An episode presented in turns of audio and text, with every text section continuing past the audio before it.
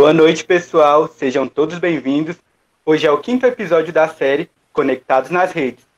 Eu sou João Vinícius, estudante de graduação em Ciências Contábeis da UNB e fazemos parte da equipe do projeto de extensão Contabilidade Conectada.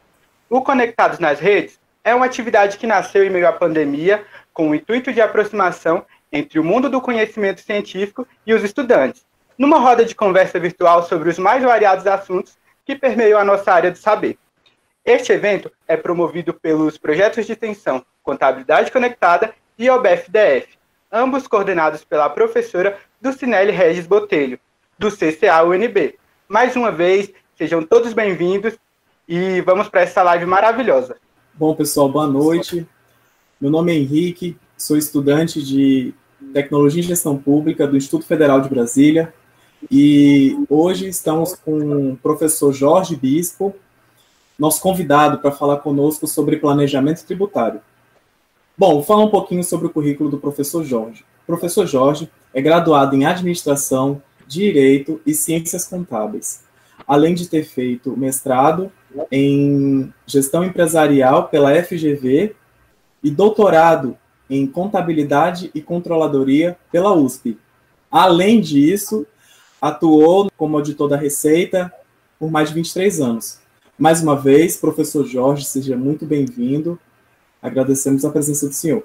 Pessoal, boa noite. Antes de tudo, gostaria de agradecer o convite da professora Dulcinelli, é, dizer que é uma honra estar participando de uma live com alunos da UNB e do Instituto Federal de Brasília, e com os ouvintes que estariam, por exemplo, eu acho que deve ter uma meia dúzia de ouvintes aí para ver um assunto tão áspero, e é uma honra estar aqui, e eu espero, por exemplo, poder contribuir um pouquinho de uma maneira acessível, com a linguagem acessível a todas, a todos, de uma maneira um pouquinho simples, para o entendimento de um assunto um pouco complexo, mas que é, faz parte do nosso dia a dia. Boa noite a todos, obrigada a todos que estão aqui assistindo a gente, sejam bem-vindos à nossa live.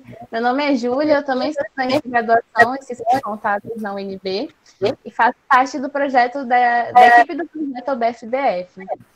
Seja muito bem-vindo, professor, e informo a todos que o nosso chat está liberado para que vocês possam contribuir com comentários, perguntas.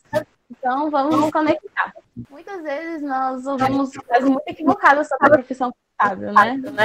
É muito comum a gente ouvir é que contador sabe como fazer uma empresa pagar menos impostos. No sentido de ser uma coisa. Quando se fala de diminuição de valores é, de tributação, de, de, valor, diminuição de carga tributária, muitas pessoas remetem a, a uma nova legal. Então, para que a gente deixe as coisas bem claras já no início, é, queria pedir que o senhor definisse para a gente de maneira resumida o que é planejamento tributário e, e qual a diferença entre elisão e execução fiscal. Vamos aí começar um pouquinho. É, eu estava ouvindo a Júlia com um pouquinho de é, cacofonia ao fundo, tá? Eu não sei se o meu que está com problema, se eu tenho algum problema. Estão me ouvindo bem?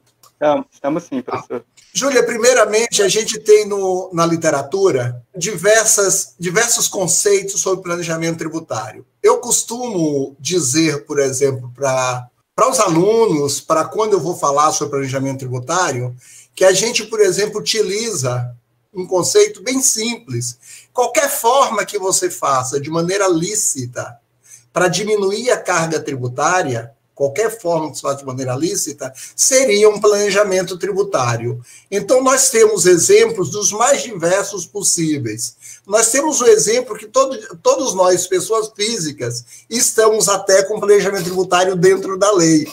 Quando a gente faz a nossa declaração de imposto de renda, no final ao terminar a declaração de imposto de renda, o próprio fisco, por lei, ele diz assim: você pode fazer pelo modelo simplificado ou pelo modelo completo.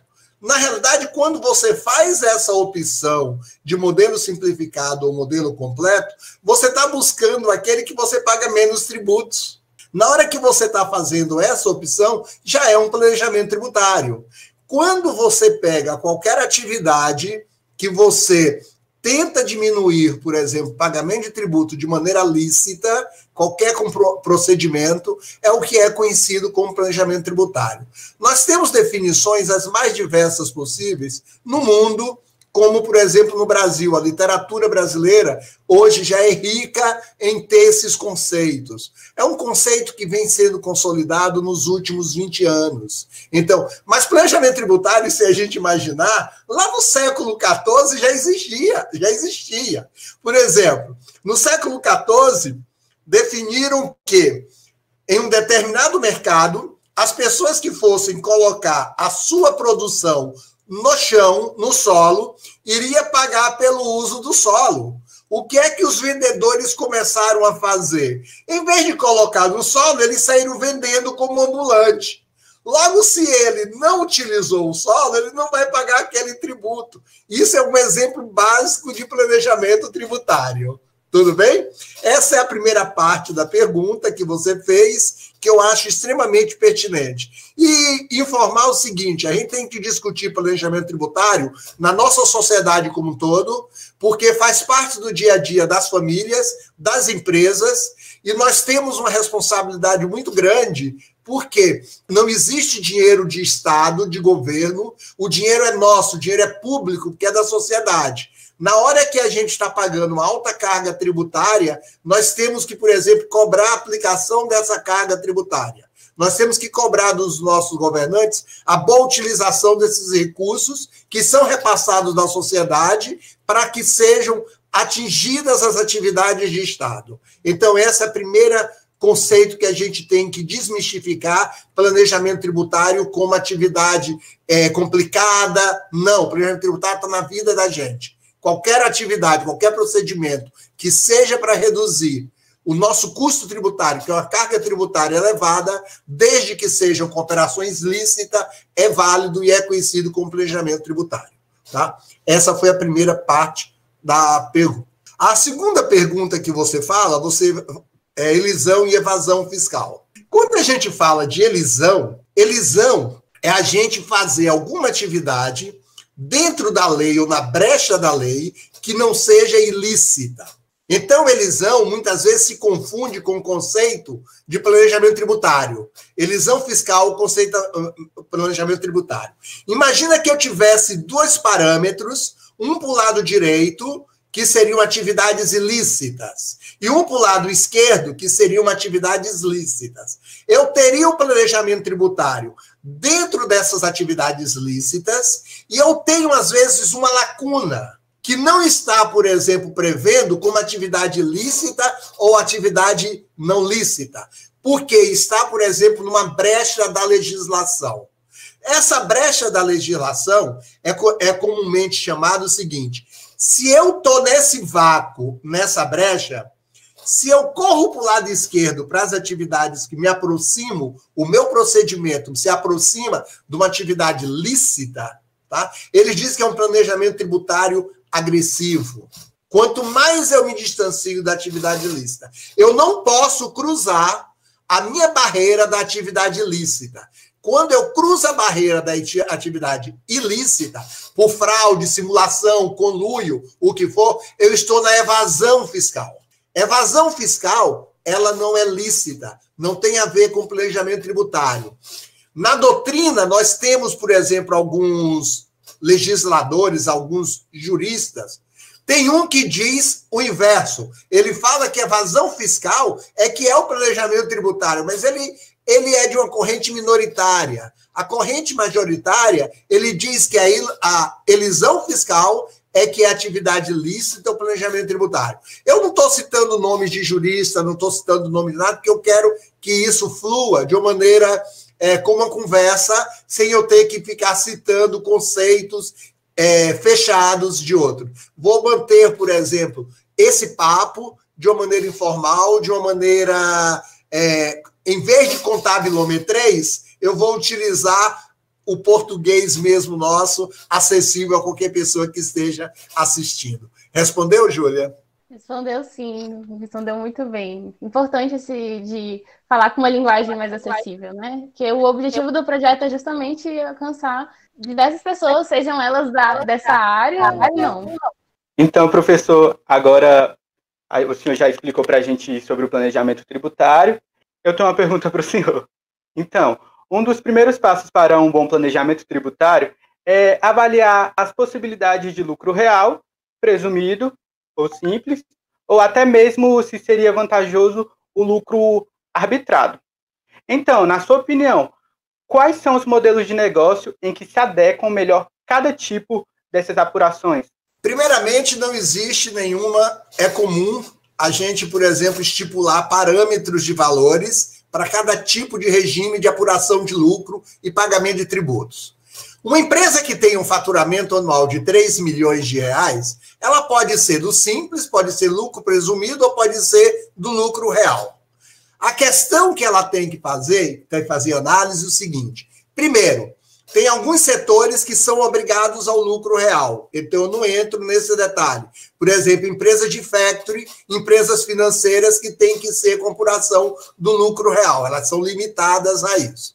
Segundo, o lucro presumido ele tem um valor. A partir desse determinado valor, a empresa tem que ir para o lucro real. E o simples nacional também que ela tem que ir para o lucro real. O lucro arbitrado, eu não vou entrar, por exemplo, às vezes muito em detalhe, porque eu costumo dizer que ele é o mesmo lucro presumido com uma penalizaçãozinha, tá? Então ele tem a mesma característica do lucro presumido. Então, para o pessoal ficar, não ficar com tantos modelos, eu vou me basear nos três: o simples nacional, o lucro presumido e o lucro arbitrado.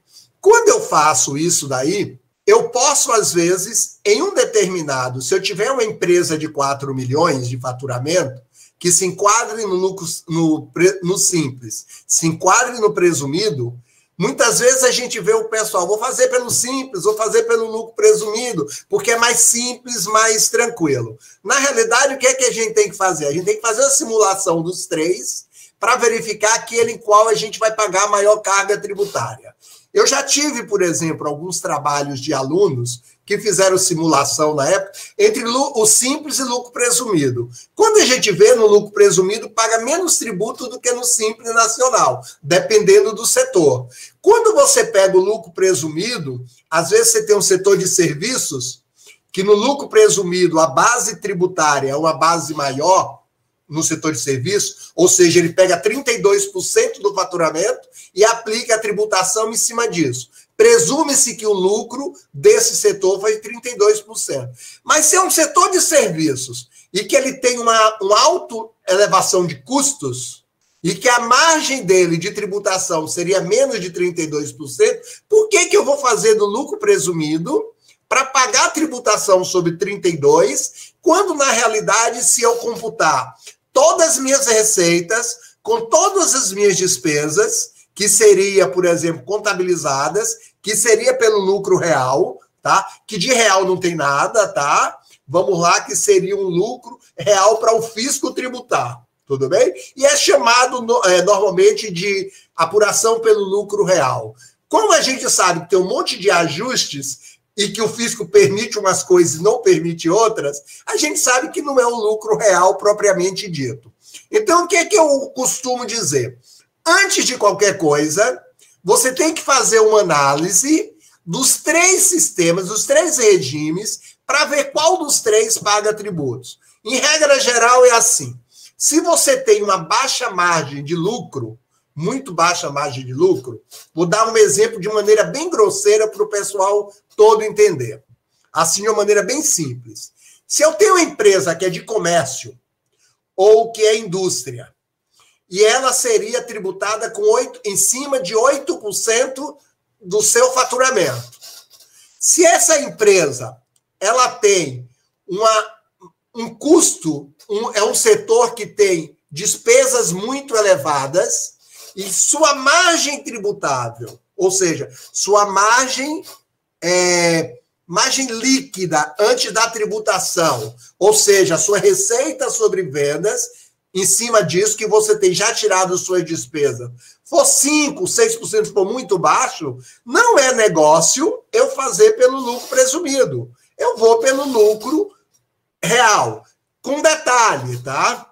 Não é só análise do diminuição do custo tributário que eu tenho que fazer. Porque na hora que eu saio do simples para o lucro presumido, eu tenho custos administrativos que se elevam. Eu vou pagar uma remuneração maior ao contador, porque ele vai ter mais trabalhos, eu vou ter mais controle. Quando eu saio do lucro presumido para o lucro real, os meus controles aumentam ainda mais.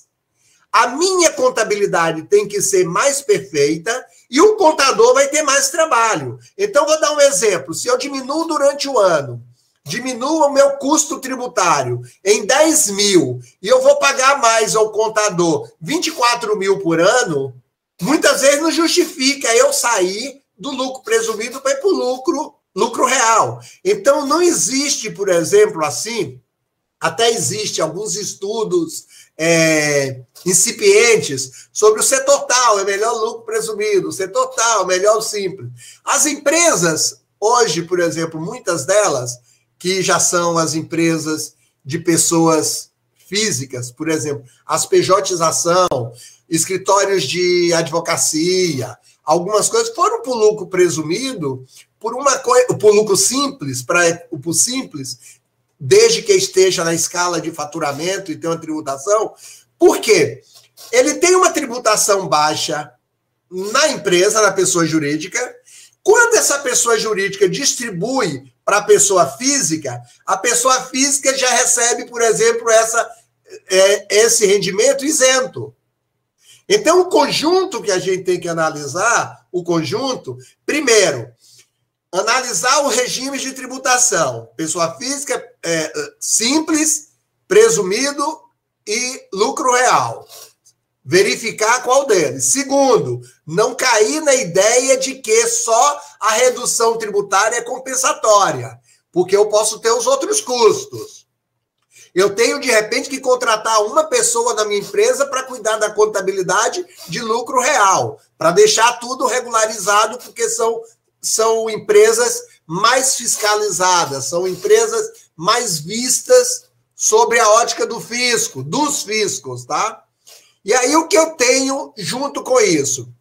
Quando eu tenho do simples, muitas vezes eu tenho que analisar qual é o setor para ver como que vai ser distribuído. Por exemplo, se a pessoa receber salário como pessoa física, ela vai pagar uma alíquota de até 27,5% de imposto de renda, só considerando imposto de renda. Se ela de repente tem a possibilidade de transformar sua firma, um advogado, em um escritório de advocacia, e ele ser tributado pelo escritório, pela empresa do Simples, ele vai ter uma tributação, provavelmente, entre 4, 5, 6% dentro do Simples, e quando ele receber como pessoa física, esse dinheiro já veio, por exemplo, isento, porque foi tributado na pessoa jurídica. Então, a gente tem que analisar e tem que fazer uma simulação por setor, tá? olhar as características da empresa, olhar os custos de redução tributária e os outros demais custos para aí dizer qual que era o melhor. Mas, na realidade, isso aí é um dos primeiros passos de planejamento tributário. Essa simulação é essencial e nós, como contadores, nós temos que estar aptos para fazer essas simulações e oferecer ao nosso cliente a melhor maneira que possa ser feita para ele, tá? E nisso daí a remuneração do nosso trabalho, nosso trabalho de qualidade. O que nós não podemos ficar é na mesmice de alguém chegar lá e diz assim: eu faturo 3 milhões por mês. Ah, é por simples. Eu faturo 10 milhões por mês. Isso é lucro presumido. Não, nós temos que fazer um trabalho de simulação e que é um trabalho inicial de planejamento tributário. Não sei se respondeu, João. Respondeu sim, professor. Muito obrigado. É, lembrando que o chat está aberto, viu, galera? Podem mandar perguntas, interagir lá que a gente está vendo. Então, Ainda nesse gancho, com relação a planejamento tributário, fazer uma pergunta com relação às empresas. As empresas, a governança corporativa caminha cada vez mais para o modelo ISG de responsabilidade social, ambiental, os investimentos são voltados mais para essas áreas. Então, diante desse contexto, muitas empresas onde tentam fazer algum tipo de arranjo fiscal, algum tipo de ajuste, isso seria ético diante dessa atual situação do nosso país? Vamos lá, o iniciozinho, para falar sobre isso, sobre a Constituição. A Constituição fala sobre a livre iniciativa. E se ela fala sobre a livre iniciativa, é dever do administrador buscar o melhor negócio para, por exemplo, para a empresa. E uma das coisas de buscar o melhor negócio é diminuir os custos. Como ele diminui custo de mão de obra, como ele diminui custo de administrativos, ele também tem que pode diminuir o custo tributário.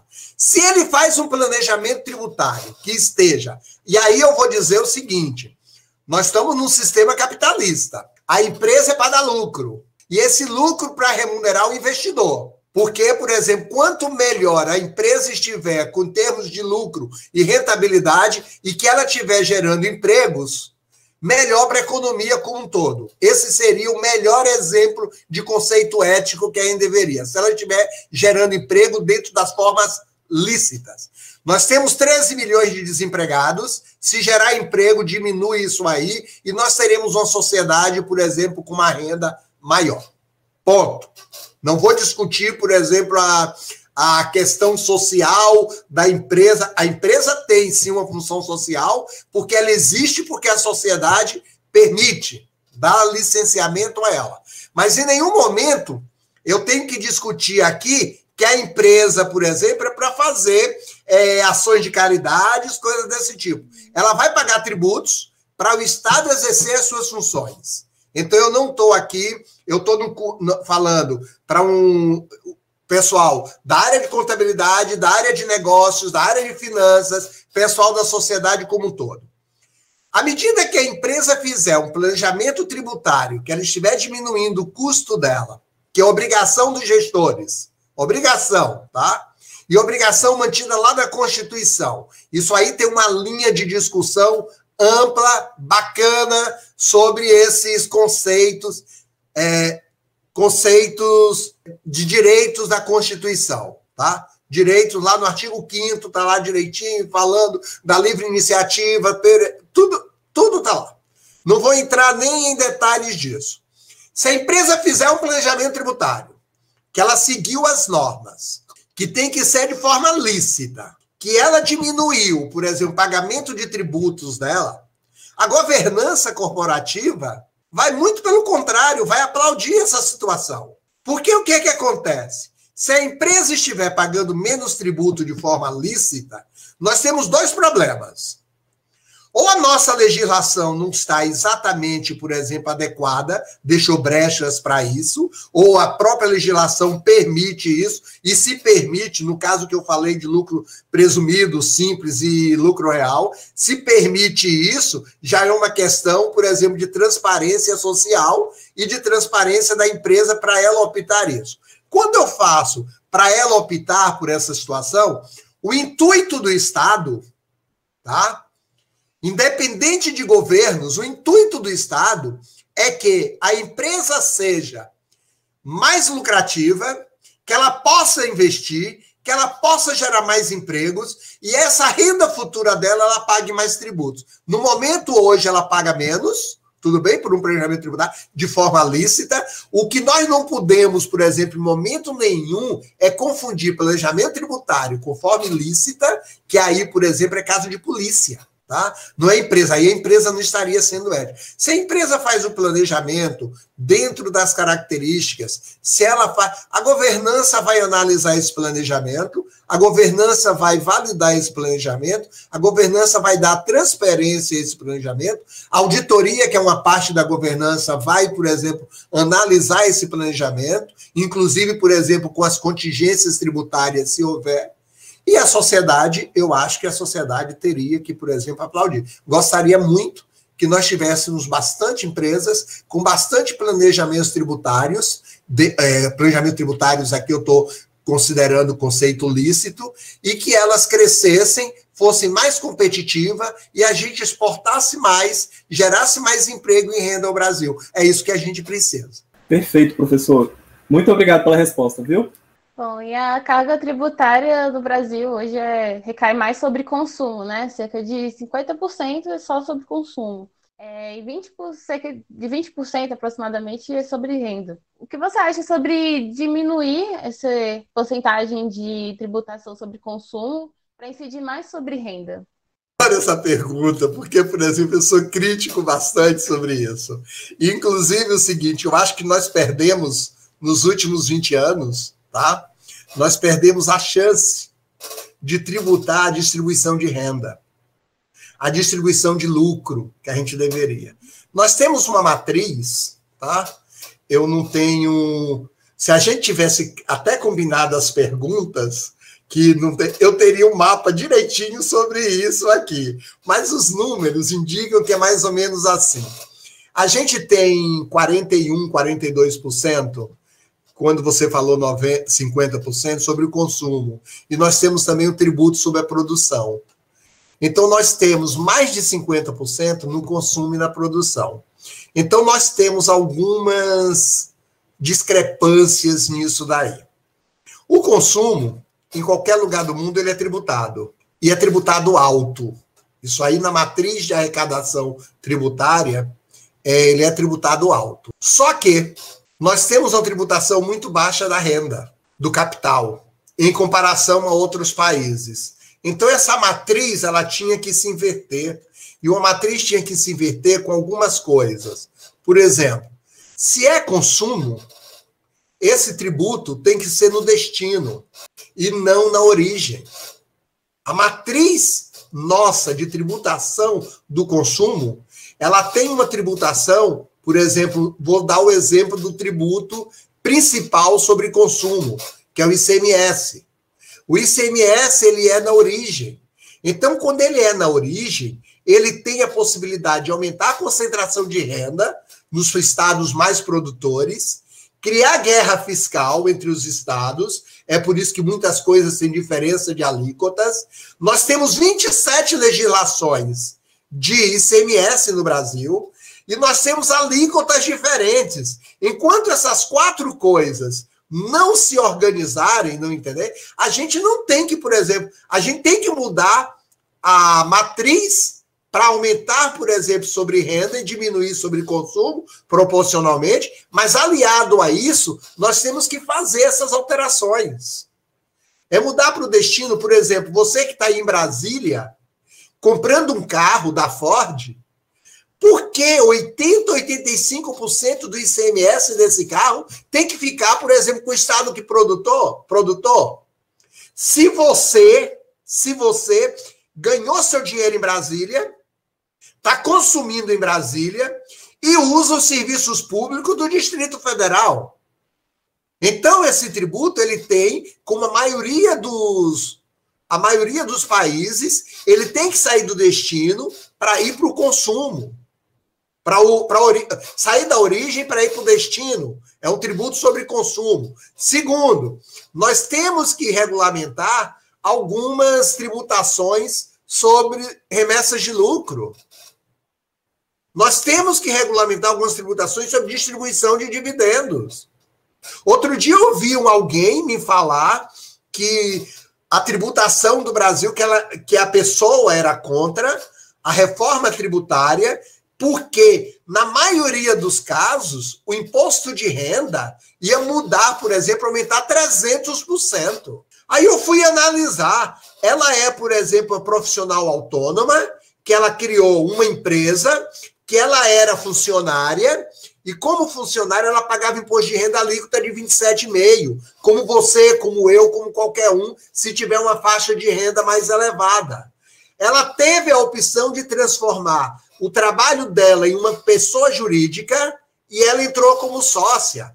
A pessoa jurídica dela paga 4,5%.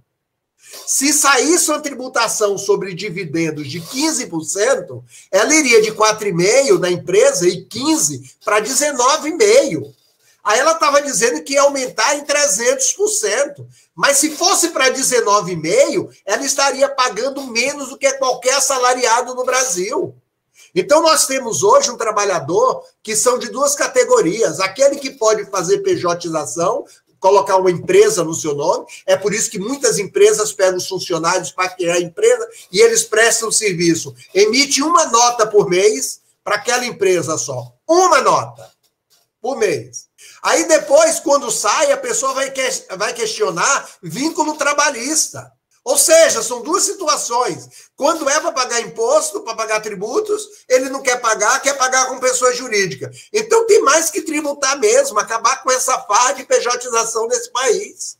Então, nesse ponto, nesse ponto, que eu acho que, por exemplo, a gente tem que mudar a, a estrutura de tributação. Nós temos que desonerar a produção, desonerar a produção. O consumo é, continua sendo tributado, mas a gente tem que tributar mais renda. Na hora que eu tributar mais renda, eu não estou falando nem em aumentar a carga tributária. Se for na mesma carga tributária, se aumentar mais renda, tudo bem? Tributação sobre a renda, eu diminuo, por exemplo, proporcionalmente a tributação sobre o consumo. Se eu pegar a maneira de tributar no destino, eu mudo a estrutura jurídica. Porque hoje o ICMS é embutido no preço, a gente não sabe. Na maioria dos países você tem o preço e diz assim: um produto é 100. Você paga de imposto de valor agregado 15. Você sabe que você está contribuindo sobre aquele produto, sobre o consumo, 15%. E esse dinheiro é destacado direto para arrecadação. Então, o, o vendedor ele não pode ficar com esse dinheiro, porque seria apropriação indébita declarada. Então, ele, as coisas ficam mais claras, mais simples. Tudo bem, Júlia? Tudo ótimo. Inclusive, vou fazer uns comentários aqui que tem a ex-aluna sua na, participando aqui, assistindo a gente. É a Nelma. Que orgulho de ter sido aluna desse professor maravilhoso. A Nelma foi minha aluna aí no Uniceub, ela está em Belo Horizonte. É minha aluna. Eu costumo lembrar um monte de aluno, tá? A Nelma, um beijão para ela, tudo de bom. Deve ter, por exemplo, alguns outros aí, uma meia dúzia. Pelo menos eu já tive, eu acho que mais de 5 mil alunos. Então, alguns podem estar. Mais de, só de MBA eu já tive mais de 3 mil alunos. Um currículo gigantesco. Então, professor, é, para dar para dar uma quebrada, assim. Agora a gente vai trazer para o contexto atual. Essa pergunta já é mais do contexto atual, do que a gente está passando é, recentemente, assim, recentemente desde o início do ano. Então, professor, no início do período fiscal, as empresas definem o regime de tributação. Isso não pode ser alterado posteriormente. Por conta da pandemia, um projeto de lei foi colocado em pauta para possibilitar às empresas a mudança do regime de tributação, de lucro presumido para o real ou simples. O objetivo é tentar contribuir contra a falência das empresas neste período de crise. Entretanto, essa proposta não foi aprovada e eu gostaria de saber, na sua opinião, professor, tendo em, é, tendo em vista todo o seu conhecimento, quais seriam as possibilidades de planejamento tributário que poderiam ser significativas neste período que todos estamos passando? Vamos lá. Vamos lá. Inicialmente, eu, eu tenho uma posição que nós temos uma posição, se a gente analisar uma posição empresarial, uma posição técnica e uma, uma, uma posição social política. Na situação empresarial, eu concordo com a demanda das entidades, com a demanda das empresas, porque não foi culpa delas entrarem, por exemplo, no mês de fevereiro, início de fevereiro, final de fevereiro e início de março, num, num terremoto desse que a gente não sabia como seria e que ela tinha feito um planejamento em dezembro do ano passado, em novembro, dezembro, para um cenário totalmente, por exemplo, diferente do atual. Então eu entendo, concordo com a demanda das empresas. Isso daí deveria, talvez, o Estado criar um fundo, e nesse fundo, por exemplo, para financiar algumas atividades do Estado durante um tempo. Da mesma maneira que foi criado o auxílio emergencial para pessoa física, que vai gastar, por exemplo, uma fortuna aí, deveria ter sido criado, como alguns outros países, para evitar falência e desempregos, tipo na Inglaterra foi dado para algumas empresas um determinado valor, suspendeu em outros países o pagamento de tributos durante um tempo. Então, eu acho que poderia ter sido analisado com maneira um pouquinho mais de carinho para as empresas. Esse é o ponto de vista econômico empresarial. Tá? Do ponto de vista, do ponto de vista técnico, tá?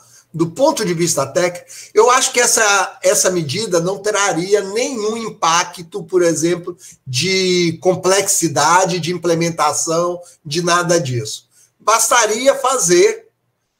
O imposto de renda declaração pessoa física foi alterado, por exemplo, dois meses. Eu fazer, por exemplo, um escalonamento disso, pegar o ano fiscal de 2020 e fazer uma análise, um estudo e verificar sobre isso e implementar. Então, do ponto de vista técnico acadêmico, sem problema nenhum. A gente esbarra num problema que é o problema político e social, por exemplo. É a questão do tipo de arrecadação e o que às vezes a legislação pode criar brechas. E aí a gente já está com um déficit público muito elevado, nós vamos ter um déficit público esse ano em torno de 800 bilhões. Esses 800 bilhões é dívida que o Estado está contraindo que nós vamos pagar no futuro.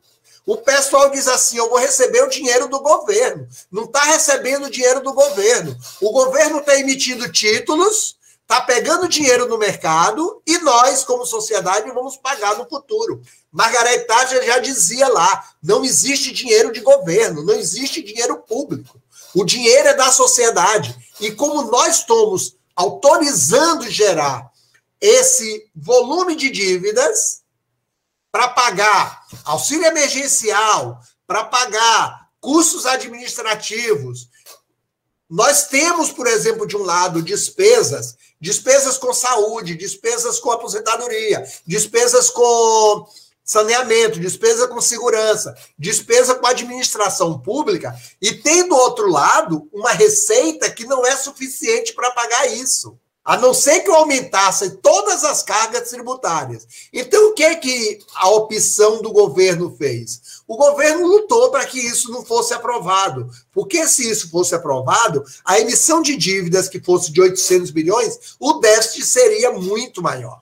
Tá? Então você tem. E aí, não é uma decisão que a academia, a parte técnica vai tomar. Não é uma decisão por maior lobby que empre... o empresário. Lobby aqui eu estou falando de um lobby positivo, tá? O lobby legal, de reivindicar os seus direitos perante o, a Câmara, é, a legislação, a Câmara Legislativa, a Câmara, o Senado.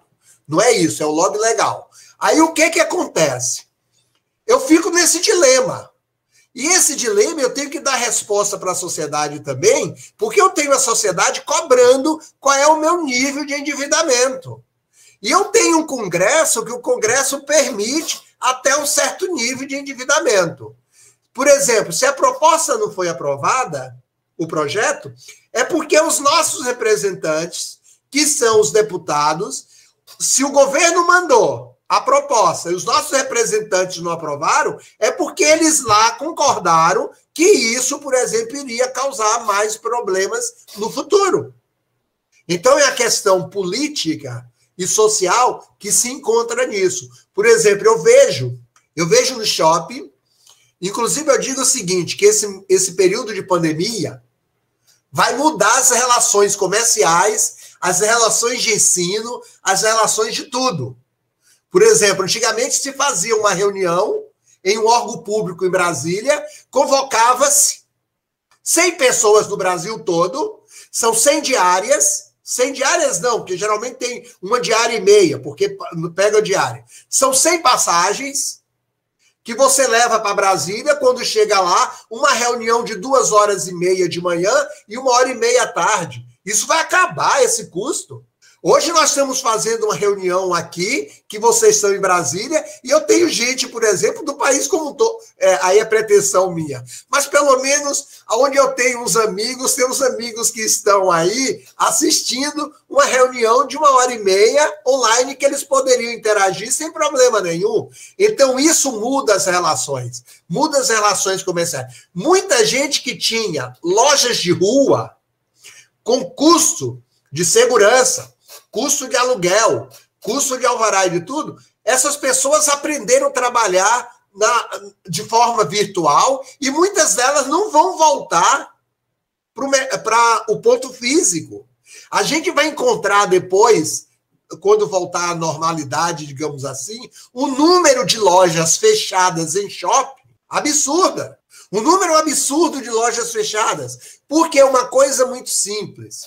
Não houve, de uma maneira, por exemplo, coordenada, e de uma maneira, um plano de recuperação emergencial para as empresas, que muitas delas fecharam, colocar empréstimos aí, empréstimos com dificuldade do pessoal conseguir, os pequenos não chegam, não têm acesso a empréstimo. Deveria ter um plano emergencial também para você manter as empresas e essas empresas manterem empregos. Porque o número de desempregados nessa pandemia será grande, tá? Mas aqui a gente fica assim, confiando naqueles que a gente votou, naquele que a gente escolheu, para o legislativo, para o executivo como um todo, e a gente lamenta e a gente critica. Critica hoje também, sabe? É muito fácil criticar hoje o, é aquele engenheiro de obra pronta. Tá? Então é uma crítica que eu estou falando pós. Mas esse ponto mesmo, esse ponto, é, Associação Nacional de Pós-Graduação em Contabilidade, há uns quatro meses atrás, levantou diversas situações fez um apanhado com todos o pessoal do Ampiconte, tá? lá sob a presidência do meu amigo José Elias, que é professor da Universidade Federal do Espírito Santo, sobre opiniões dos acadêmicos de contabilidade, dos mestres e doutores, que pudessem enviar ao governo sobre medidas que pudessem atenuar a crise nas empresas. Foi feito um levantamento com opiniões de todos lados e a gente vê que não anda muitas vezes, tá? Por uma questão seguinte, porque esbarra na decisão política. Perfeito? Agora, as empresas mudarão, por exemplo, o seu panorama de negócios. Hoje, por exemplo, muita gente que nem imaginava trabalhar home office vai trabalhar. E isso tudo diminui custo. Por exemplo, eu não estou indo à universidade. Como eu não estou indo à universidade, eu não estou usando os, os, o ambiente da universidade, eu não estou usando os recursos da universidade. Se a gente imaginar por isso aí, já é uma diminuição de custos no setor público. Você que faz gestão pública, Henrique, elevado. E outra coisa, eu acho que esse sistema, por exemplo, que a gente vê com aulas virtuais e tudo, pode aumentar o número de vagas, número de alunos, o acesso ao conhecimento de uma maneira extraordinária. A gente tem que começar a pensar hoje como será após o término da pandemia. Como será a economia, como será o ensino, como serão as relações negociais. Eu quero ver como que vai ser o custo de diárias e passagens do governo federal após pandemia. Após pandemia, eu não tenho que voltar a ter festas, a, fe a reuniões, que eu vou dizer festas assim, reuniões de 100 pessoas em Brasília para discutir, por exemplo, uma coisa de uma hora e meia, duas horas. Faz a reunião online e continua online. Esse custo não tem que voltar. Vamos ter uma economia mundial mais eficiente. Perfeito, João? Perfeito, professor. Muito obrigado. Bom, professor, não tem graça. Eu ia fazer uma outra pergunta, só que o senhor já respondeu. Então, aproveitando a interação que a gente está tendo no chat, nós tivemos uma pergunta da Camila. Camila pergunta: a reforma tributária fará alguma diferença para o mercado? Emendando logo com a pergunta de Fabiane, a reforma tributária vem para simplificar ou para aumentar essa carga tributária? Na opinião do senhor? É a Fabiane Matos, sabe me dizer? Sardinha. Perfeito. Fabiane Sardinha. Deve ter sido minha aluna lá nos anos 90. Provavelmente eu acho que ela é de Manaus, tá? É porque eu tenho uma outra aluna, Fabiane, tá? Se não for a Fabiane de Manaus, é a Fabiane aí, que mora em. É a Fabiane de Manaus? Parece que sim, professor. Legal. Porque eu, eu tenho uma outra aluna que foi minha aluna aí da UNB, que ela é de Goiás, ela mora em. Aí na, eu, eu brinco com ela que não é no entorno de Brasília, né? O pessoal fala no contorno de Brasília. Eu digo, não, é no entorno, porque moldura Brasília. E ela foi minha aluna e o pessoal geralmente gosta de, às vezes, ouvir, todo lugar que eu tenho ido, às vezes, ouvir minha opinião sobre reforma tributária. Vamos fazer algum retrospecto sobre a ideia o seguinte. A gente fala que a nossa carga tributária é elevada. Eu costumo dizer, nem tanto. Porque nós temos outros países que têm carga tributária mais elevada do que a nossa. Só o que nós temos que analisar é o outro lado, que é o retorno. Quando uma classe média brasileira tem uma carga tributária, ou então na nossa sociedade, uma carga tributária de 32, 33, 34%, dependendo da medida que você faça sobre o PIB, mas geralmente ela varia de 33 a 36%. E essa carga tributária tem se mantido nos últimos é, 5, 6 anos, sem grandes aumentos de carga, de carga tributária. Ela tem subido a carga tributária, porque quando a gente pega o PIB que aumenta e aumenta mais tributos, ela tem elevado. Mas nós não temos vistos elevação de alíquotas de tributos. Tá? A fiscalização tem atuado de uma maneira mais eficiente e tem aumentado a arrecadação. Quando ela aumenta a arrecadação também, tem uma elevação um pouco da carga tributária quando você faz com qualquer PIB. O que é que ocorre? A sociedade brasileira, quando você paga o tributo, você tem que pagar também a educação do seu filho, se você quiser uma educação melhor.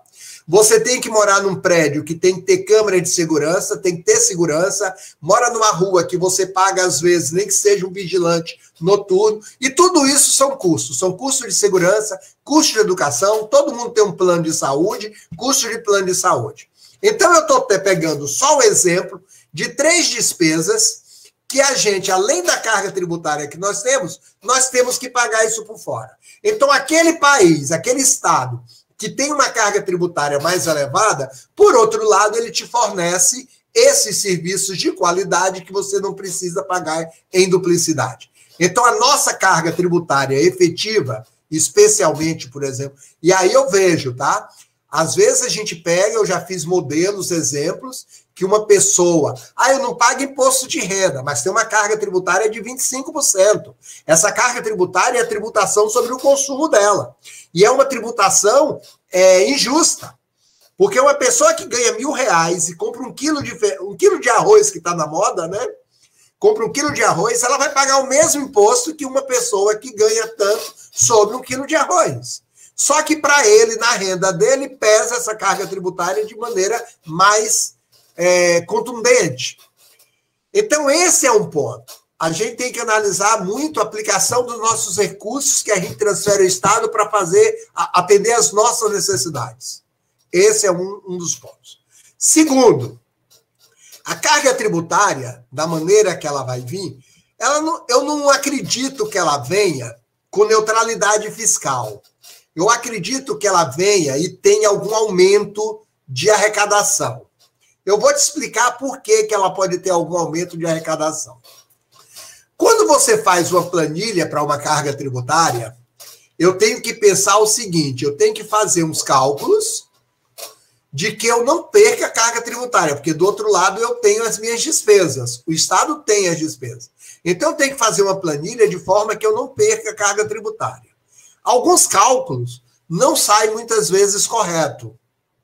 Por que, que não sai correto às vezes? Porque são feitas em cima de projeção, coisas que vão acontecer. Algumas outras coisas eu vou diminuir. Primeiro, eu tenho que simplificar. Mas eu tenho que simplificar de uma maneira extremamente racional. Na hora que eu simplifico, as empresas diminuem o custo de conformidade. Ou seja, elas vão ter menos pessoas trabalhando. Se eu criar só uma legislação de ICMS para o Brasil todo, só uma legislação de ICMS para o Brasil todo, eu diminuiria, por exemplo, alguns custos que algumas empresas que têm filiais no Brasil todo, que ele tem que ser um advogado que cuida do ICMS no Nordeste, um advogado que cuida do ICMS no a empresas maiores ela tem um custo de conformidade muito elevado, é talvez o maior do mundo em número de horas gastas para atender a legislação dos fiscos, para pagar tributos, é um dos um, um país que tem o maior número de horas destinado a isso. Então, nós temos uma reforma tributária que ela veio para simplificar. Primeiro, tem que acabar uns quatro, cinco tributos juntar em um só. IPI e ICMS. IPI nada mais é do que prejudicar, por exemplo, a produção, IPI e ICMS. Nós temos que diminuir algumas obrigações acessórias, que são muitas. Só que em determinado momento, ela vai ter setores descompassados, em um determinado momento. São setores que vão se ajustando ao longo do tempo. Essa menina que eu te falei, que tinha uma empresa, se vier a tributação de distribuição de dividendos, ela vai dizer que a carga tributária dela aumentou 300%. E é justo ou não a carga dela tributar, aumentar 300%? É, é justo. A carga dela ter aumentando 300% é justo. Estamos fazendo uma equação, equacionalizando a economia. Ela está pagando 4,5% porque ela está sobre a forma jurídica. E a forma jurídica, quando distribui, é isento. Aí eu tenho, por exemplo, do ICMS.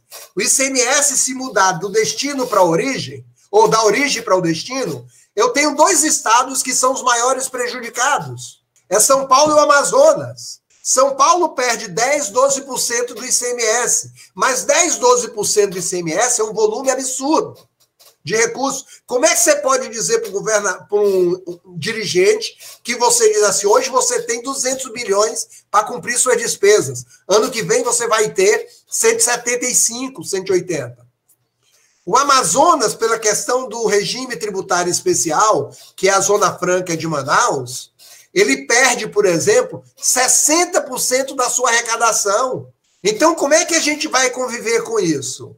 A gente vai conviver com diminuição de tributos. Se eu mudo o ICMS da origem para o destino, o Amazonas perde um, dois terços de arrecadação do ICMS. Se eu acabo com o IPI, o Amazonas perde um valor da sua arrecadação. A Zona Franca de Manaus deixa de ser competitiva, deixa de ser competitiva. Então nós temos que criar uma equação de que com o tempo isso vai se ajustando.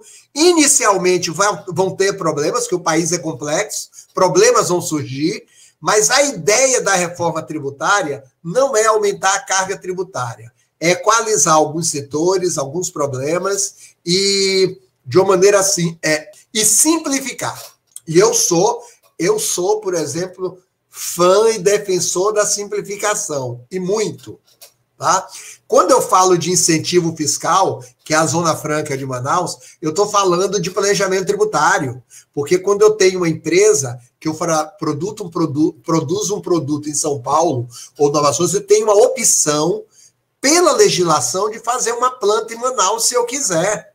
E aí o seguinte, inclusive, por exemplo, eu vou aproveitar, viu? Já que nós estamos em live, alguma coisa, saiu, por exemplo, recentemente um livro sobre a Zona Franca. É um livro da minha tese sobre Zona Franca de Manaus, que eu trabalhei com isso, e é um modelo de planejamento tributário. Perfeito? Respondeu, Henrique? Respondeu. Eu ia até comentar, o trabalho do senhor da pós foi com relação a esse um estudo né, na Zona Franca de Manaus, entre outros trabalhos, artigos. Bom, bacana, professor. Respondeu e a, a, respondeu até mais, viu? Obrigado. Professor, acho que reforma tributária está sendo o principal tema aqui no chat, é que as pessoas estão mais perguntando, muitas perguntas. Então, hoje a gente tem é, em discussão no Congresso Nacional três propostas, né? Uma que estabelece a contribuição sobre bens e serviços, que é a CBS, e outras duas, uma que está na Câmara, outra no Senado, que cria o imposto sobre operações com bens e serviços, né? Já vou emendar aqui em outras perguntas que outras pessoas fizeram no chat. Uma delas é a mãe da professora do Cined, Dona Maria José, que sempre está participando aqui com a gente, que ela pergunta sobre é, a dificuldade do nosso país, a dificuldade que o país encontra para estabelecer a reforma, né? Que há muito tempo se discute isso, é, mas sem efetividade. E o professor Moisés Cunha, que inclusive já participou aqui com a gente, professor Moisés, que também tem um canal no YouTube onde ele fala sobre educação financeira, finanças pessoais. Ele fez uma live aqui com a gente também sobre investimentos e ele pergunta sobre a questão do onde a reforma deveria começar, né? Ele fala sobre é, tributar mais a renda do que sobre o consumo. Queria que o senhor dissesse como é que o, o senhor vê essas propostas que estão em discussão o que acha dessas, dessa questão de tributar mais a renda sobre consumo. É, primeiramente, vou aproveitar para responder a mãe da professora Dulcinelli, que ela faz uma pergunta e que eu acho que tem um cunho, um alcance muito grande, porque a gente, nós temos uma divisão política, tá? Muito forte e voltada para os interesses regionais. Quando a gente vai para o Congresso Nacional, eu acho que no Congresso Nacional, muitas vezes, não está o interesse nacional colocado, no interesse da sociedade como um todo. As pessoas fazem lobbies e bancadas que vão defender os seus grupos corporativos. Então, nós temos, se eu falo, por exemplo, sobre. Eu vou só exemplificar o ICMS. O ICMS tinha uma discussão muito grande sobre o ICMS, principalmente liderado por São Paulo, porque ele perde. São Paulo é alguma coisa assim: ele produz 44% e consome 40%. Então, na posição do ICMS, eu estou dando os valores aproximados, tá? Na posição do ICMS, se ele produz 44, recebe ICMS sobre 44 e consome 40, vai, passa a receber ICMS sobre 40, ele tem uma perda. Isso já foi, por exemplo, discutido e já se fala, já tem um consenso de que criaria um fundo onde os, que seria equacionalizado durante um tempo e os estados que perdessem não perderia tudo de uma vez, e os estados que ganhassem ganhariam parceladamente também, ao mesmo tempo. Por exemplo, no Nordeste nós temos praticamente nove estados, oito estados que ganham, mudando o ICMS da origem para o destino. A única dúvida é um pouquinho a Bahia, que a Bahia é mais ou menos consumidora e produtora, então não teria grandes problemas. Mas os outros oito estados do, Brasil, do Nordeste são ganhariam se passasse para o destino. Então a gente tem o quê? A gente tem as bancadas e as bancadas vão defendendo os interesses, às vezes, regionais. E os interesses regionais não se coadunam com, às vezes, interesse nacional. Então, um grande problema que nós temos é, primeiro, uma reforma tributária para ter um, um êxito muito bom, ela tem que ser no início de governo, de um governo legítimo e fortemente apoiado pela população. Senão vai sair coxas de retalho. Coxa de retalho. No primeiro ano de governo, se a gente faz no segundo ano de governo, Muita gente está se preocupando com eleição municipal, porque nós temos eleições municipais, e não quer se indispor com suas bases. Quando a gente faz no terceiro ano, o pessoal que está no Congresso no terceiro ano nem sempre é o que entrou no primeiro, porque muitos saíram como deputados, como prefeitos e alguma coisa. Então, para a gente equalizar isso, a gente tinha que ser ou no primeiro ano, com um governo forte, um governo legitimamente é, altamente legitimado pela associação, pela população, com um apoio forte, e que implantasse um modelo para o Brasil. Primeiro, e mostrasse, por exemplo, quais seriam os problemas tudo. Primeiro que nós não temos às vezes comunicação direta desses modelos. Esses modelos de projeto, você tem, você pesquisou, você é aluna de contabilidade interessa. Mas a sociedade em si, eu não vejo discussão muito sobre isso. Esse é o, é um dos grandes problemas. É engajamento da sociedade, é a questão de, por exemplo, de ser no início do ano, de ser no início de governo. Segundo, uma comunicação eficaz, mostrando os prós e os contras, e que nós, os nossos legisladores tivessem, por exemplo, um pensamento mais nacional do que regional e do que, do que suas corporações. Esse é um pensamento que eu tenho respondendo a primeira parte dessa pergunta. A segunda parte, tá? Eu acho que nós temos muitos tributos, nós temos mais de 80 tributos, incluindo taxas e alguma coisa, e a gente precisa, por exemplo, simplificar essa tributação. Eu vou dizer a você: nós temos PIS, COFINS, IPI, ISS, ICMS, que a gente, por exemplo, tem uma tributação é, complexa, com várias obrigações acessórias, por dentro, sistema cumulativo, sistema não cumulativo, que o pessoal não sabe aqui, monofásico, plurifásico, é uma empresa que é do simples, uma empresa que é limitada, uma que tem, uma que tem crédito, uma que não tem. Isso daí, para qualquer contador, já é um emaranhado, uma loucura. Imagine, por exemplo, a sociedade como um todo. E a base de tributação. Eu concordo, por exemplo, com. Eu não sei se eu concordo ou se ele só fez a pergunta. Conheço muito Moisés, meu amigo, tá? É, lá da Universidade Federal de Goiás. E eu, por exemplo, eu digo o seguinte: a gente tem que mudar diminuir a tributação, desonerar a produção, diminuir a tributação sobre consumo, porque a gente pode aumentar mais, não diminuir a taxa nem nada, porque vai ser feito em cima de uma liga, mas proporcionalmente na nossa matriz de arrecadação.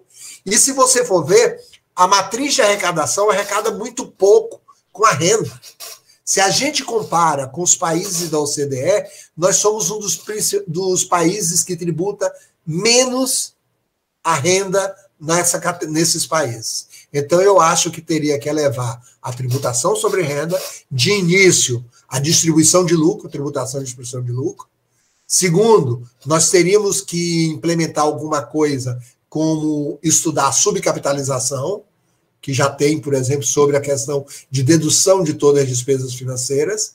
Teríamos que simplificar os tributos, agregar alguns, modificar a base tributária deles, simplificar os processos de arrecadação e de crédito. É, realmente, é, é muito se tá, é, a discussão sobre tributar as grandes fortunas, os, os dividendos, até é uma coisa que está polarizando bastante, né? E é o que mais está tendo aqui no, no chat é sobre isso, é sobre tributar a renda. Inclusive, a, posição do doutor Moisés, do professor Moisés, é sobre, é sobre isso. Ele fala exatamente isso, a carga baixa de tributação sobre renda quando comparado aos países da OCDE. Perfeito. É, Júlia, e tem um detalhe. Eu, eu fiz um trabalho mês passado, no mês de agosto, com meus alunos aí da Universidade Federal de Goiás, que eu estava dando aula para eles, e eu perguntei sobre a questão de tributação sobre a renda. E quais os posicionamentos e os questionamentos sobre imposto sobre grande fortuna? O imposto sobre grande fortuna, alguns países que implantaram, tá? Que implantaram, recuaram, tá? Que eles não se mostrou eficaz. Porque eu posso ter uma grande fortuna e eu posso não ter uma liquidez para exercer, por exemplo, o pagamento do tributo. Então nós temos para implantar imposto sobre grande fortuna, o que é grande fortuna? Um milhão de reais. Aí eu pego em Brasília umas pessoas que têm apartamento de um milhão de reais e estaria com grande fortuna. A maneira é dosar e como aplicar. E de repente você tem um custo político de implantar isso, ele depois não se demonstrar como efetivo de arrecadação, aí você analisa qual é o custo e o benefício. Tá? Mas é um caminho também. A tributação sobre a renda é o caminho inicial que eu acho que deve ter a reforma tributária. Bom, gente, deixa eu me apresentar. Eu entrei aqui na live meio que de surpresa, porque o Henrique, que estava com a gente, teve um pequeno problema aqui no computador. O computador dele superaqueceu.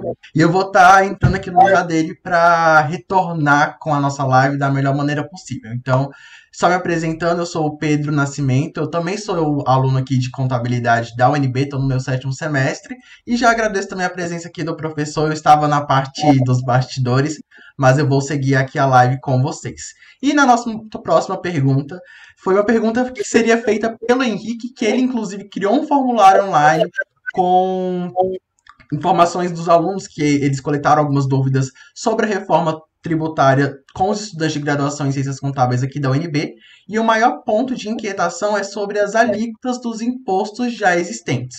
Como que elas se manterão ou sofrerão alguma alteração e como que ficarão as taxas para as empresas no ramo de serviços? Pedro, é o seguinte, não existe, por exemplo, uma delineado sobre ainda tarifas, essas coisas. Eu acho que é uma segunda etapa.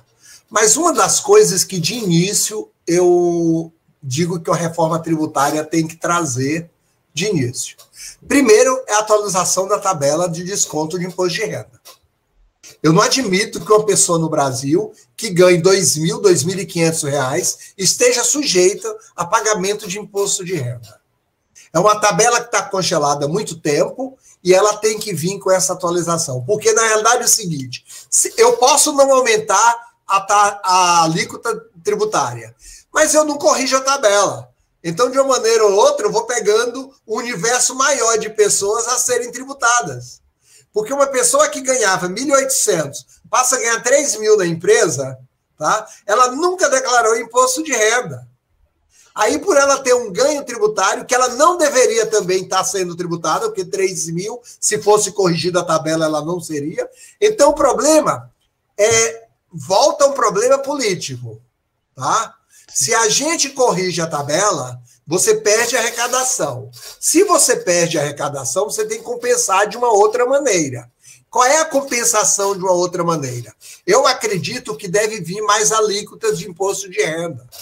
Porque uma pessoa que ganha 10 mil paga a mesma alíquota de uma pessoa que ganha 50 mil ao mês.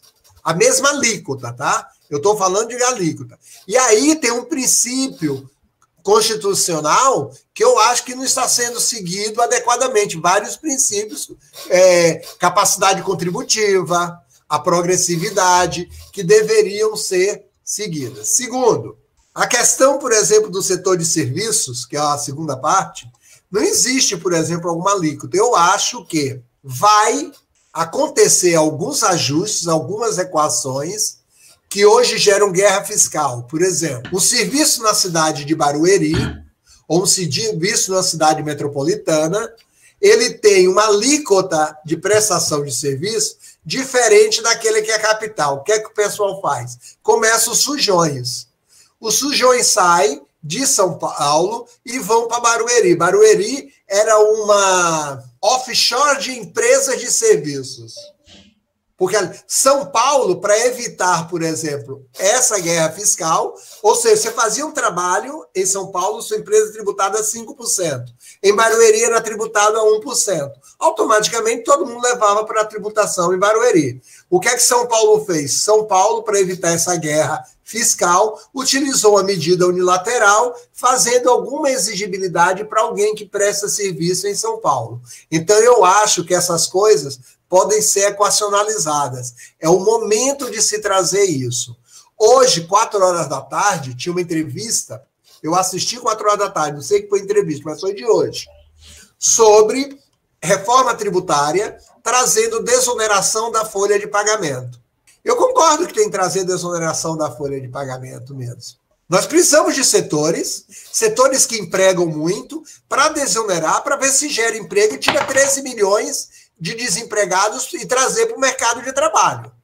Nós temos 38 milhões de pessoas no país, é praticamente 20% da nossa população que está fora total do mercado de trabalho.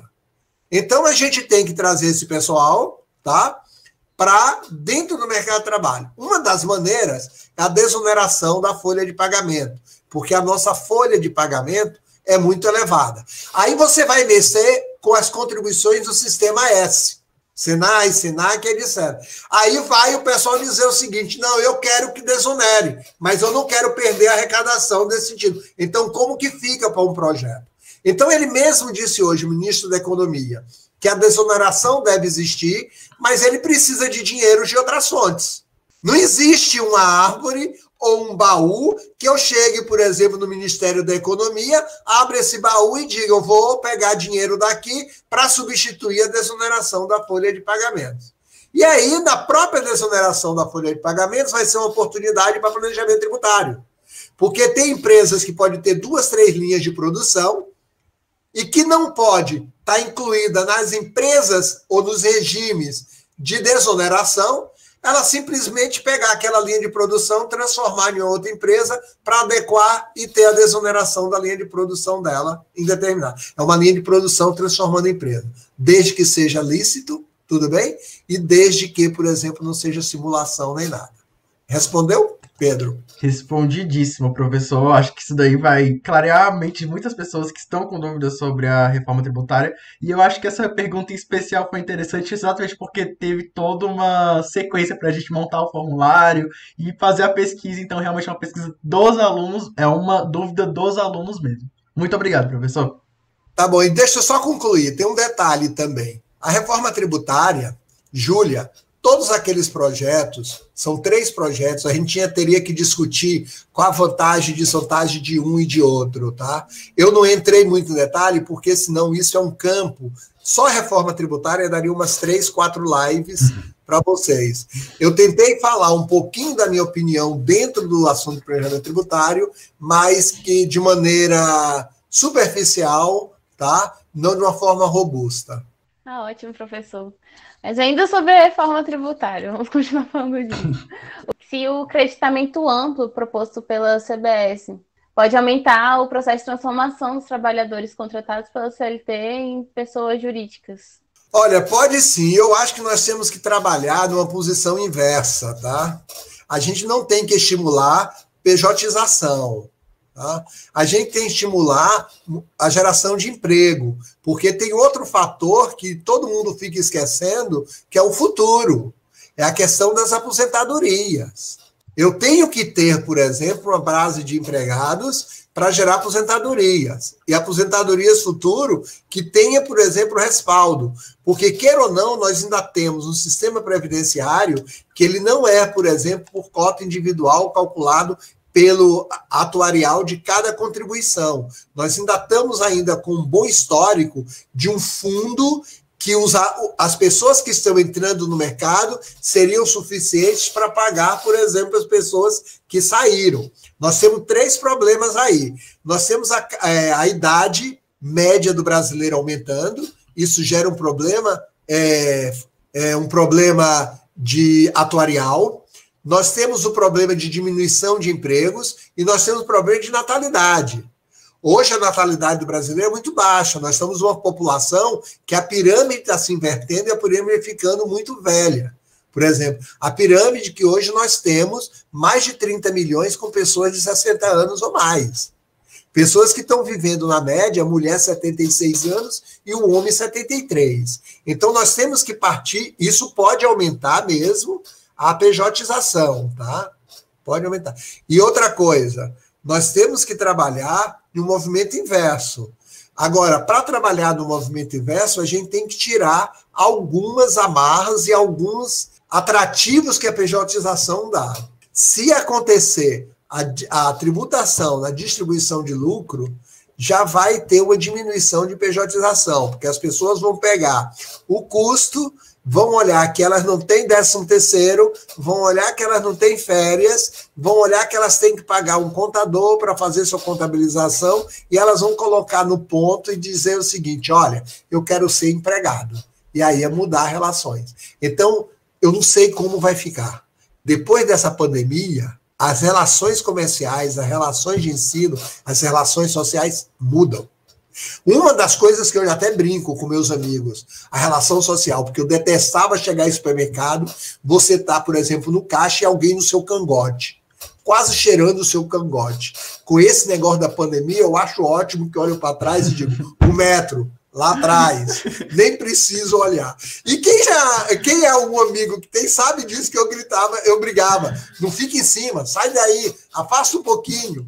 Porque até essas relações sociais que a gente pensa que não, hoje a gente vai mudar. A gente não vai para qualquer aglomeração. As pessoas vão fazer, por exemplo, seleções daqueles que vão fazer. Perfeito? Então, dentro disso, dentro disso daí, eu acho que aumenta a pejotização, mas a gente tem que partir por um caminho diferente disso. Tá? É tributar a pejotização, distribuição de lucro, etc. Então, professor, muito obrigado por todo esse conhecimento que o senhor está passando para a gente. Estou gostando bastante de estar tá aprendendo bastante aqui com o senhor. Então, a gente começou a falar sobre o CBS e eu gostaria de saber, sim, dúvida minha, dúvida também do pessoal aqui que eu acho que está comentando na, no chat, como funciona a cobrança da CBS sobre as instituições financeiras? Como se dá isso? Oh, você está puxando um assunto que professor Ilírio da Universidade Federal de Goiás, ele até, por exemplo, está é, trazendo para mim, para a gente discutir, uma posição que era um tributo só sobre todos os as transações. Por exemplo, recebeu o salário, já recebia descontado um valor de um tributo. Seria sua carga tributária, todos os tributos incluídos. Com isso, acabaria quase todos os tributos, seria um só. O problema é que, hoje, os bancos, eles já têm, por exemplo, uma maneira muito clara de pagar a sua prestação sobre serviços. O problema maior é sobre a renda das, das, das atividades de empréstimos dele. Por exemplo, quando você vai num banco e um banco você te fornece um talão de crédito, te fornece uma senha, manutenção de conta, alguma coisa, isso aí é um serviço que ele está prestando. Ele paga imposto sobre serviço, ISS. Não teria problema nenhum para cobrar sobre os bancos, seria sem problema nenhum. Talvez a base ampliasse alguma coisa para a questão do, dos empréstimos sobre a renda financeira deles. Ampliar. Aí é, aí é simples, não é complicado.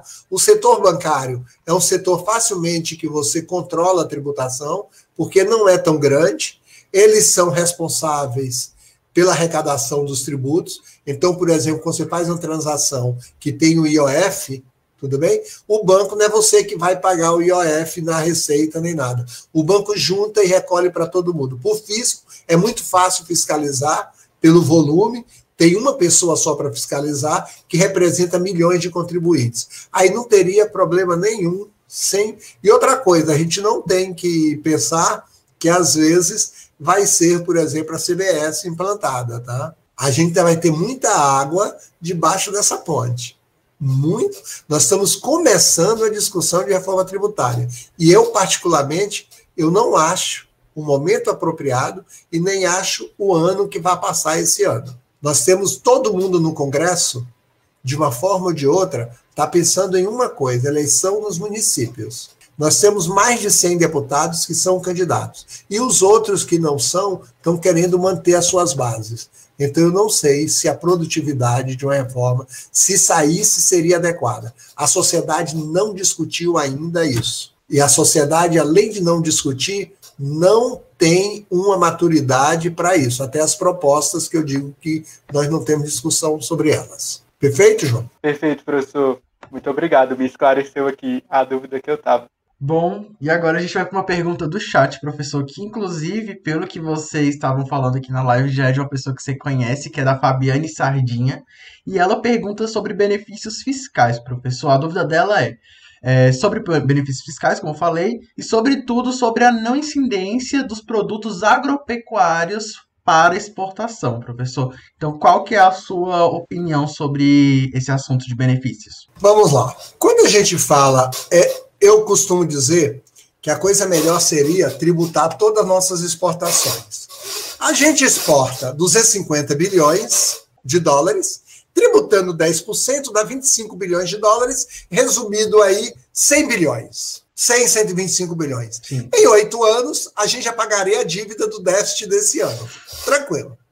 Só que na hora que eu exporto, por exemplo, 100 bilhões, é, eu exporto 250 e eu tributo, a característica do tributo de exportação ela não é arrecadatória, ela é de controle.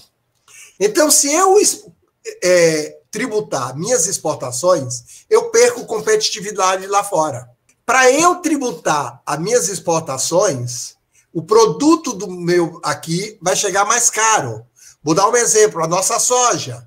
Ela chega mais caro lá. Eu vou perder competitividade para a Argentina. Vou perder, por exemplo, para os Estados Unidos. Então, se eu tributar 10% da minha, dos meus produtos, não nada me garante que eu vá exportar, por exemplo, 250 bilhões. E se eu for exportar menos, eu estou gerando menos empregos e menos renda no país. Então tem que tomar cuidado sobre isso. Eu até concordo que alguns produtos deveriam mesmo ser tributados para diminuir o controle da economia. Por exemplo, Nessa época agora, a alíquota do arroz foi zerada, do imposto de importação, porque nós não temos arroz suficiente para atender toda a nossa demanda. Então, o que é que ocorre? Você controla a nossa economia com abastecimento, com proteção da economia, através dos tributos que são considerados extras fiscais. É o imposto de importação, o imposto de exportação. Alguns produtos eu até acho que, por exemplo, deveria utilizar, utilizar a majoração para exportação para diminuir, por exemplo, a pressão sobre o mercado interno.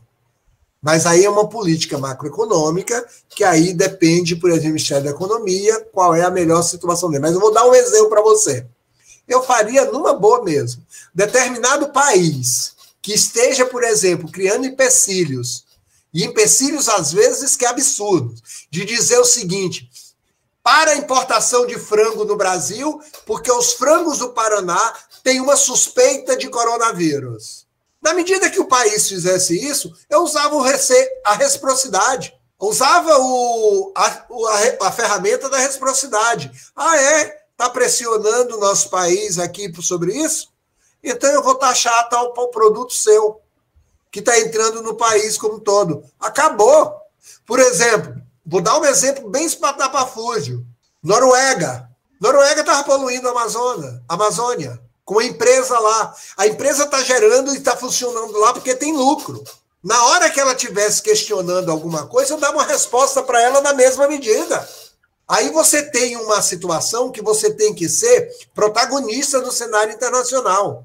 As nossas exportações, a maioria delas, são commodities, e essas commodities, o preço são fixados pelo mercado internacional. Não é por meu preço. E a tributação poderia ajudar. A questão dos benefícios fiscais, com a reforma tributária, ele vai ter que ser passado a limpo no Brasil como um todo. A gente fala muito sobre incentivos fiscais, o pessoal fala muito sobre Zona Franca e sobre o Nordeste. Só que os incentivos fiscais, se você pega, por exemplo, a lista na Receita Federal do que é concedido em incentivos fiscais, chega a 200 bilhões por ano. 200 bilhões, tem diversos incentivos fiscais que são concedidos. Então, numa reforma tributária, ele tem que ser reanalisado, tem visto. Vai ter perda para alguns setores. Mas eu acredito que, por exemplo, é uma questão de equacionalização. A questão da, da Zona Franca, o pessoal até me pergunta muito, eu digo que o modelo tem que ser repensado, tá? O modelo. Não que eu não goste muito, pelo contrário, adoro, adoro o modelo Zona Franca, estudo o modelo Zona Franca, é um modelo de sucesso, tá? Muitas das informações que são passadas são erradas, tá? A Zona Franca de Manaus, ela tem, por exemplo, a geração, ela tem um produto que chega a você mais barato por ser produzido lá, mas tem que ser, por exemplo, mais passado a limpo. E um abraço para a Fabiane e dizer para ela que, por exemplo, se ela for é, a da Zona Franca de Manaus, é a Fabiane, irmã do Leonardo. Os dois foram meus alunos. Tá? Um abraço para ela. E Não, a professora falou tipo. ela falou que ela é sua aluna na pós-graduação da UNB. Ela é a Fabiane. Ah, tá. Então a Fabiane Sardinha, a Fabiane, Fabiane Matos, Matos da pós-graduação da UNB. Da pós-graduação. É, ela foi me orientando no trabalho de conclusão da pós-graduação em planejamento tributário da UNB. Ela mora no contorno de Brasília. Sim, ela falou ela que mora em Lusiânia. É, isso mesmo. Tá bom? E ela trabalha hoje em dia com agronegócio. Já trabalhou na transportadora, que mexia questão de insumos e tudo. Minha é, amiga, gente boa. Muito fez todo sentido a pergunta agora. Então, professor, é, a gente já está nesse papo legal, bacana aqui. É, tenho mais uma pergunta, né? Que é sobre a redistribuição das competências tributárias entre os entes poderia ser uma estratégia de enfrentamento às desigualdades sociais, regionais e locais? E aproveitando o chat que ele está bombando, é, o José fez uma pergunta muito interessante, que dá para linkar com esta. Prof. Jorge, por que a base da pirâmide social é proporcionalmente o grupo que mais paga imposto no Brasil? Como sair disso? Responde para a gente, professor. A questão da carga tributária que a gente faz, a gente faz a carga tributária como um todo. Se eu tributo sobre consumo muito elevado, aquelas pessoas que estão na faixa de renda mais baixa, ela tem uma tributação, por exemplo, injusta.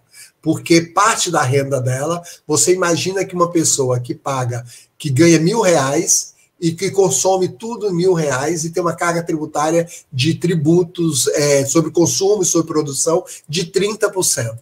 Essa pessoa não paga imposto de renda, mas o consumo, a carga tributária dela é 30%. Então é injusto em relação a pessoas que ganham mais. Quando você soma mesmo imposto de renda com a carga tributária, a carga tributária efetiva é maior. E quando você pega uma pessoa que tem pejotização, então aí que fica mais é, desigual possível. Isso daí a gente tem que aumentar, por exemplo, a tributação sobre renda, aumentar outras alíquotas de tributação e para a gente fazer uma questão de, por exemplo, mais igualdade, mais progressividade e de acordo com a capacidade contributiva de cada um. É uma das maneiras para resolver que perguntaram. A outra pergunta teria que, por exemplo, pergunta bem técnica, que fala sobre as competências. A gente tem dentro da Constituição as competências que são privativas as competências que são comuns, as competências que são residuais e as competências extraordinárias. A gente teria que mudar, por exemplo, a Constituição, que é mais difícil, e a gente poderia ter não um problema de diminuir as desigualdades sociais, nós podemos, poderíamos ter um problema de, federa, de federação. Tá? Um problema de que se eu pego a residual e distribuo entre todos os entes, eu posso ter uma confusão jurídica, uma confusão jurídica, uma confusão de atribuições, uma interposição de atribuições, e que geraria, por exemplo, primeiro, um enfrentamento não, por exemplo, é, para desigualdades sociais, regionais e sociais, o enfrentamento, por exemplo, dos estados, o enfrentamento na República aí nós teríamos um enfrentamento político na República Federativa. Mas isso é um assunto bem técnico e eu estou falando isso de uma maneira muito superficial. Eu teria que, por exemplo, pegar esse assunto, destrinchá-lo, discutir para ver uma posição melhor sobre isso. Mas a minha opinião inicial é essa. Muito obrigado, professor. Ah, professor, e o chat aqui realmente está bombando, tem muita pergunta interessante, e eu vou selecionar uma aqui que eu achei bem pertinente para o que a gente está conversando e também interessante, que é uma pergunta do Rafael Rocha, que ele fala sobre os órgãos de classe, né? E ele pergunta: qual a relevância e papel dos órgãos de classe, principalmente para nós, né, contabilistas, na pressão sobre uma reforma tributária e administrativa mais adequada. Então, como que o CFC agiria? Será que ele tem algum papel dentro dessa reforma? Como que seria essa relação? Vamos lá. Rafael é aluno da, do mestrado aqui da Universidade Federal da Bahia, tá? É uma pergunta que, por exemplo, por incrível que pareça, quem os meus alunos na Universidade Federal de Goiás, uma das coisas que eu coloquei era a questão sobre o tributo, que é uma contribuição que é paga aos órgãos de classe. Esses órgãos recebem um tributo, muitos deles têm caixa astronômicos, Muitos deles são caixas pretas, muitos deles que não têm uma transparência devida, tanto é que às vezes as eleições de grupos de poderes para se perpetuarem nesses conselhos, nesses órgãos de classe, é imenso, tá? O problema é que nós temos, e eu perguntei para meus alunos, eu fiz uma enquete, que se a eliminação desse tributo, que o pessoal quer diminuir a carga tributária. Mas quando falou para diminuir, eliminar esse tributo, que queira ou não, é um tributo. E você paga por ano. Ah, aí dos 28 alunos que eu tinha, 24 disseram que tinha que permanecer esse tributo. E quatro disseram que não. Desses 24 alunos saíram justificativa das mais diversas possíveis. Mais. Que é uma maneira de fiscalizar a produção, que é uma maneira de melhorar a qualidade da profissão. Aí eu disse, sim, então quer dizer que não tem médicos ruins, não tem OAB, advogados ruins, não tem contadores ruins, não tem engenheiros ruins? Tem do mesmo jeito, e o problema não está no conselho, não. Está na formação, está no ensino. A gente tem, por exemplo, às vezes, profissionais saindo sem a menor competência técnica possível. O que os conselhos poderiam fazer, e eu acho que seria uma boa, uma boa maneira. É que a inscrição não fosse obrigatória, fosse uma associação. E nessa associação ela desse o selo. Então eu iria para o mercado, eu seria um contador com selo ou sem selo. Conselho, conselho é porque eu pertenço a uma associação, que é uma associação forte, e ela me dá, independente, por exemplo, de governo, de nada. Uma autorregulação. E essa autorregulação funcionaria. Só que o problema é o seguinte: nós não temos capacidade de participação em associações. Haja visto o nosso condomínio, que tem, por exemplo, uma reunião de condomínio, e desce 8, 10 para um prédio de 50, 60, e aquilo afeta diretamente o moço. Então, por exemplo, o que é que eu teria? Eu teria no meu. Aí você entra, é, mas as profissões não têm que ser regulamentadas? Tem. A profissão teria que ser regulamentada pela universidade pelo Ministério da Educação. Você formou na Universidade A, você formou e acabou. Ah, formou na Universidade A e eu vou fazer um teste no CFC de 50 questões para saber se eu sou um bom contador. Eu não preciso. Eu faço, por exemplo, um EAD de péssima qualidade, se for, chego no último ano, faço um cursinho de seis meses, decoreba e passo. A qualidade do ensino é que deveria mostrar o, o profissional. E aí, dentro das associações, eu teria, por exemplo, um selo que a associação daria de uma maneira autônoma, de uma maneira, por exemplo, com regras dessa associação, e aí eu não teria, por exemplo, nenhum conselho de Mas isso aí é o seguinte: eu estou falando uma posição bem pessoal, tá? E que só isso aí, falar para o Rafael que demandaria, por exemplo, uma discussão de um simpósio, um seminário ou um congresso, só sobre esse assunto tá bom? Mas deu para mostrar qual é a minha opinião. Quando você tem conselhos e você tem provas, você está fazendo, por exemplo, uma proteção de mercado para exercício da sua profissão, tá? Coisa corporativa. Arrasou na resposta, professor. Valeu.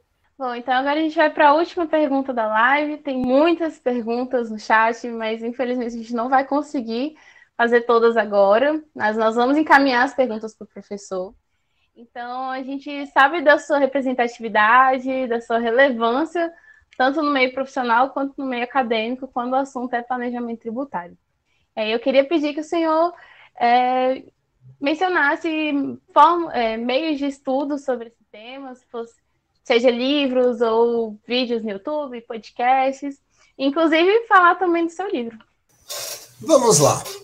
Quando a gente. O meu livro em si, ele é, por exemplo, sobre o benefício fiscal, que é a Zona Franca de Manaus, é o produto da minha tese, e é, por exemplo, uma forma de planejamento tributário.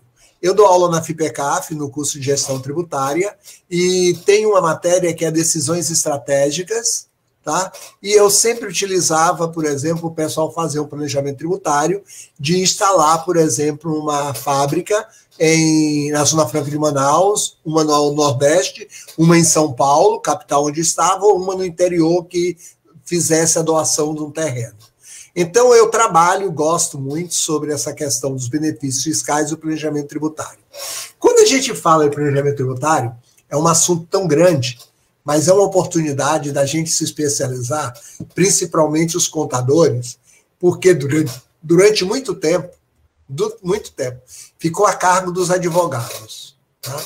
E como eu sou advogado e contador, eu fico, por exemplo, bem à vontade para falar de um e de outro. Por que, que eu vou deixar um advogado fazer um planejamento tributário e na hora quando tem que ver as formas de contabilizar, ele me chama para fazer uma consultoria. Então nós temos que estar preparados para propor planejamentos tributários, nós temos que ter formação sobre isso, a UNB tinha, tem uma pós-graduação em planejamento tributário, a Universidade Federal de Goiás tem uma pós de planejamento tributário e outras universidades no Brasil como um todo.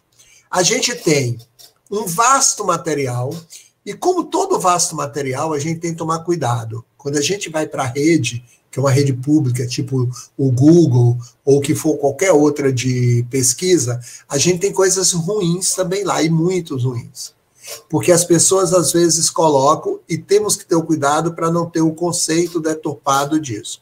Então, nós temos alguns livros que estão na área de direito, que é a primeira área que eu acho que o contador tem que começar. Ele tem que começar a ver quais são os conceitos. No curso de contabilidade, a gente não tem uma formação de direito muito sólida. Então, o que é que a gente tem que ver? A gente tem que pegar os conceitos do direito sobre planejamento tributário. E no Brasil nós temos diversos autores muito bons. Paulo, que é da PUC São Paulo, nós temos Heleno Torres, nós temos o Schoedel, é, nós temos Sacha Calmon, que já foi ministro federal, nós temos a Rubineia, nós temos diversos autores que têm trabalhos sobre planejamento tributário. Então, eu diria, primeiro, busca uma base no direito. Segundo, buscar a contabilidade, principalmente as operações estruturadas. Por exemplo, qual é mais vantagem? Eu pagar dividendos ou pagar juros sobre capital próprio? Isso daí é um planejamento tributário. Então eu tenho que saber pagamento de dividendos, juros sobre capital próprio, reorganização societária. Eu tenho que saber o que é uma fusão, uma cisão, uma incorporação. Eu tenho que saber os efeitos tributários dentro do direito tributário qual reflexo que tem numa empresa e na outra. Eu tenho que ver, por exemplo, o que é uma operação, por exemplo, de leasing. Eu compro ou faço leasing. Eu tenho que ver o que é incorporação de capital. Então, todos, todos esses itens são itens de planejamento tributário. Então, eu tenho que ter um know-how, uma, ba uma bagagem completa sobre isso. E nós, contadores, muitas vezes não temos. Aí nós temos artigos. Tem uns artigos belíssimos, muito bons, na revista da USP, na revista da UNB, no congresso da UNB, no congresso USP, no congresso da Ampiconte. Então, nós temos pessoas que são referência nesse assunto. Nós temos o professor Antônio Lopo, que é lá da Universidade Federal do, é, da FUCAP, no Espírito Santo, que ele é auditor fiscal da Receita. Ele escreve sobre isso, está fazendo um doutorado, já terminou em Direito, em Coimbra, porque ele viu que só a contabilidade não seria suficiente. Então, é uma referência na área. Nós temos alguns conceitos que nós temos ter de tax evasion e tax avoidance, que são, por exemplo, artigos em inglês que trazem esses termos e discute sobre isso. Se você abrir, por exemplo, hoje, Congresso USP de contabilidade deste ano, nós temos, por exemplo, na área de tributária, nós temos no mínimo cinco bons artigos sobre planejamento tributário, ou que tangencia isso. Então, nós temos diversos assuntos sobre isso. Tá? Muito obrigado, professor. Eu gostaria de agradecer o senhor a todo o conhecimento que você nos passou né, durante essa live.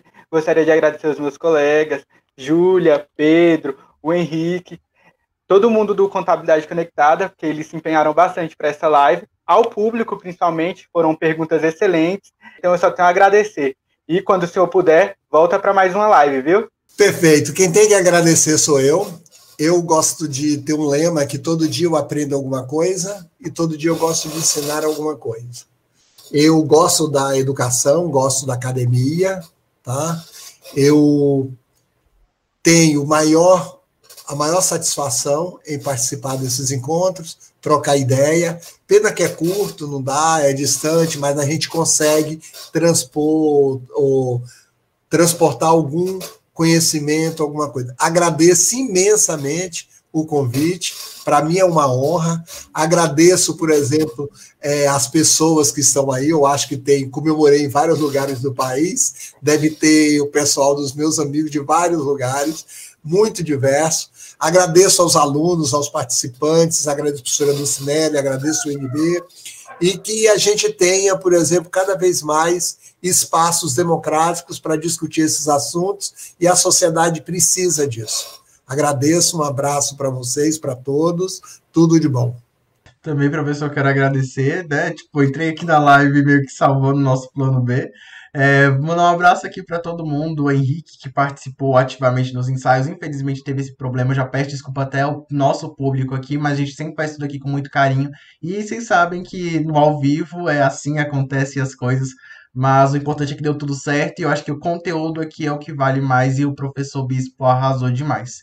É, também quero mandar um abraço para o pessoal do escritório, que inclusive eu trabalho, professor, de estagiário, claro, na área fiscal em um escritório de contabilidade aqui em Brasília, e eu vi que algumas pessoas lá do escritório estavam aqui presentes na nossa live. Então, um abraço a todo mundo, Maicon aqui que acompanhou a gente, eu divulguei lá e deu tudo certo.